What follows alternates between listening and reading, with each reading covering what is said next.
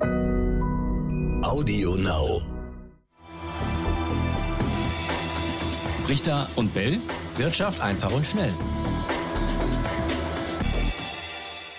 Und damit ganz herzlich willkommen zur letzten Folge Brichter und Bell. Wirtschaft einfach und schnell in 2021. Einen Tag vor Silvester sind wir nochmal für euch da und äh, ihr habt uns viele Fragen und Anregungen geschickt und äh, davon wollen wir heute nochmal ein bisschen was aufgreifen. Raimund, erstmal äh, grüß dich. Schönen guten Tag. Grüß dich, Etienne. Grüßt euch da draußen. Ich hoffe, ihr hattet alle schöne Weihnachten und freut euch jetzt auf ein Gläschen zu Silvester. Genau. Vielleicht auch heute schon. Ja, kann man immer trinken. Kann man ja machen. In der Theorie jedenfalls. Verboten ist das nicht. So, wir haben uns äh, noch mal ein bisschen was zusammengeschrieben, was uns äh, unter anderem von Thomas und Martin erreicht hatte. Vergangene Folge ging es ja um Aktienrückkäufe. Diesmal äh, geht's ja, um ein anderes Thema. Ich, ich fange einfach mal an. Ich lese mal vor, was Thomas geschrieben hat. Also er schrieb, dass die Noten und Zentralbanken gerade in der Corona-Pandemie verstärkt Anleihekäufe vorgenommen haben, um die Wirtschaft in Schwung zu halten. Das sei für ihn sehr nachvollziehbar mittlerweile. Jetzt hätte er gehört, dass auch die japanische Notenbank Aktienkäufe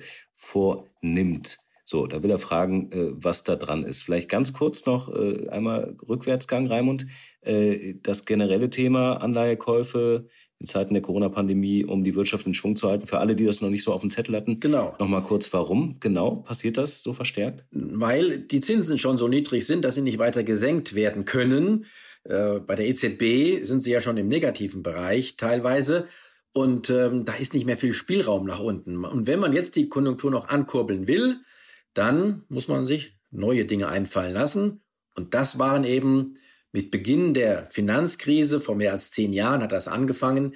Das waren dann eben die Anleihekäufe. Auch so kann man neues Geld machen und neues Geld in Umlauf bringen und äh, damit die Wirtschaft stützen. Nochmal kurz eingehakt, wie genau funktioniert das mit den Anleihenkäufen? Naja, das sind Anleihen, die der Staat meistens ausgegeben hat, also Staatsanleihen, also Kredite des Staates, die sind in Umlauf. Die hat er ja nicht äh, bei der Notenbank direkt aufgenommen, diese Kredite, sondern äh, bei anderen Leuten, bei Unternehmen, bei Versicherungen und so weiter und so fort. Und die werden dann von der Notenbank sukzessive gekauft am Markt.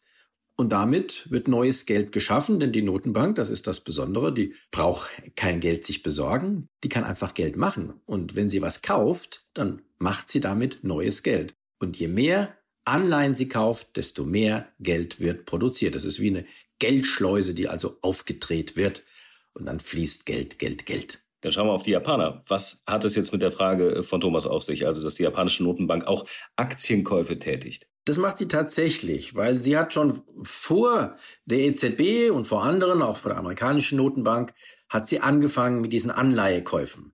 Die ist sie einige Jahre, wenn nicht gar Jahrzehnte voraus. Und irgendwann ist es halt so weit gewesen, dass äh, sie da auch das Instrument noch erweitern wollte und nicht nur Anleihen aufkaufen wollte.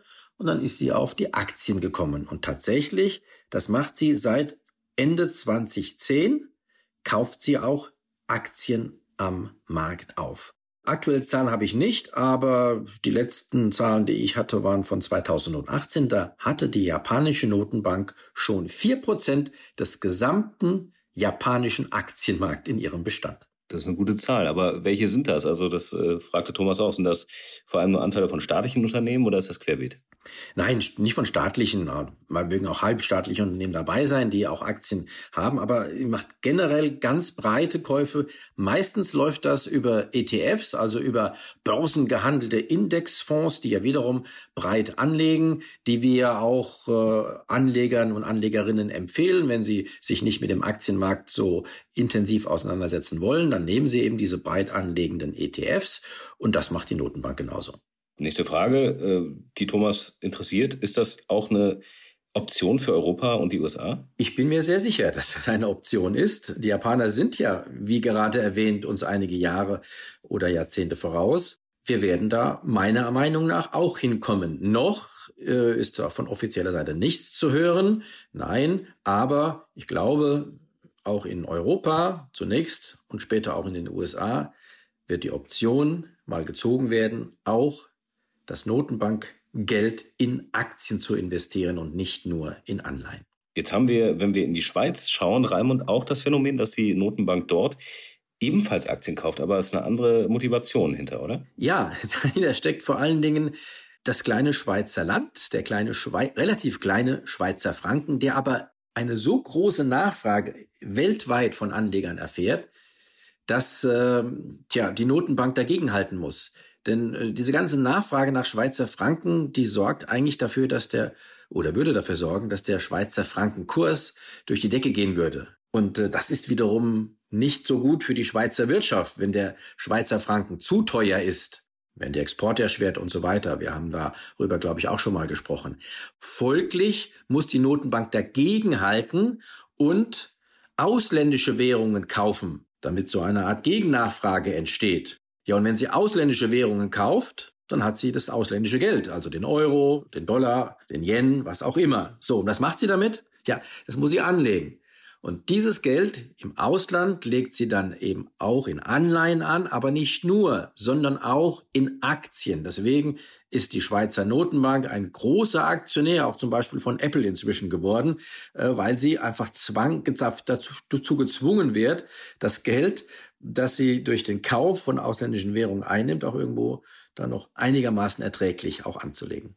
Das bringt mich irgendwie zum Stichwort Money Management. Das ist natürlich ein bisschen, ein bisschen ab davon, aber äh, für euch nochmal da draußen zur Erklärung. Martin hat uns nämlich auch noch geschrieben und er fragte, er hatte so ein paar Stichworte reingeschmissen, irgendwie äh, Thema Geld, äh, ja, Grundzüge der Geldpolitik oder auch das Thema Trading und da insbesondere Money Management. Das sollten wir doch vielleicht auch nochmal thematisieren.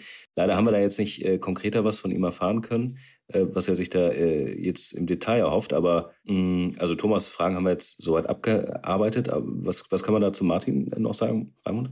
Also ich habe das in Stichwort, das habe ich gelesen, Trading, insbesondere Money Management. Also erstens, lieber Martin, bin ich jetzt kein Trader und da möglicherweise oder ganz sicher der falsche Ansprechpartner äh, was du mit Money Management in diesem Zusammenhang meinst. Wahrscheinlich, wie soll man äh, sein Geld da, da managen äh, bei, beim Trading, bei Käufen und Verkäufen? Ich sag mal, da bin ich wahrscheinlich nicht der Richtige. Frag, frag mal jemand anders. Vielleicht, Etienne, hast du was dazu zu sagen? Ja, ich, ich gehe direkt zum nächsten Punkt. Grundzüge der Geldpolitik. weil da, da hatte er dich, da hatte er dich im, im Besonderen äh, nochmal erwähnt. Aber das wird, glaube ich, für die letzten zwei, drei Minuten, die wir haben, ein bisschen groß, das Thema, oder? Genau. Also das ganze große Thema Geld, dann spricht er an Kryptowährungen, Grundzüge der Geldpolitik. Ich glaube, das wären tatsächlich interessante, wie ich meine Themen, auch nochmal für eine der nächsten Podcast-Folgen. Aber das jetzt nochmal neu anzureißen. Ich glaube, wir beschließen das Jahr ohne diese ähm, neuen Themen und legen die einfach auf neue Rechnung vor, nämlich aufs nächste Jahr. Was haltet ihr davon? Ja, ich, ich höre viel, viel Zuspruch. Oh, ich auch. von, von draußen. Ja. Nee, also ich glaube auch, wenn wir auch die, äh, dieses Jahr anschauen, wir haben sehr oft über Kryptowährungen gesprochen, auch über viele geldpolitische Themen. Also vielleicht ist da ja auch nochmal was dabei, so ein bisschen ja, Jahresrückblick, aber grundsätzlich bin ich voll bei dir, Raimund. So machen wir das. Ich freue mich vor allem auf äh, nächstes Jahr, dann auch zu Beginn des Jahres machen wir erstmal einen Jahresausblick. Da bist du ja erstmal so ein bisschen speziell. Du guckst ja immer erst zu Beginn des Jahres auf das Jahr selber, nicht wie viele Ende des Jahres oder Ende des vorangegangenen Jahres. Du wartest immer noch ein bisschen. Ja, das hat einen guten Grund. Ich will, wenn ich einen Ausblick auf den Aktienmarkt des nächsten Jahres gebe, auch genau wissen, wie hat denn das alte Jahr geschlossen? Punkt. Also da brauche ich die Kurse von Silvester. Und die haben wir jetzt noch nicht. Also abwarten. So sieht's aus. Mal gucken, wie ich diesmal liege. Ja, ich bin sehr gespannt. Du lagst gut bisher, muss man sagen. Also, äh, in dem Sinne, Silvester, schöne Zeit, äh, kommt gut rein und wir freuen uns auf nächstes Jahr. Ciao, ciao, macht's gut. Bis nächstes Jahr. Richter und Bell. Wirtschaft einfach und schnell.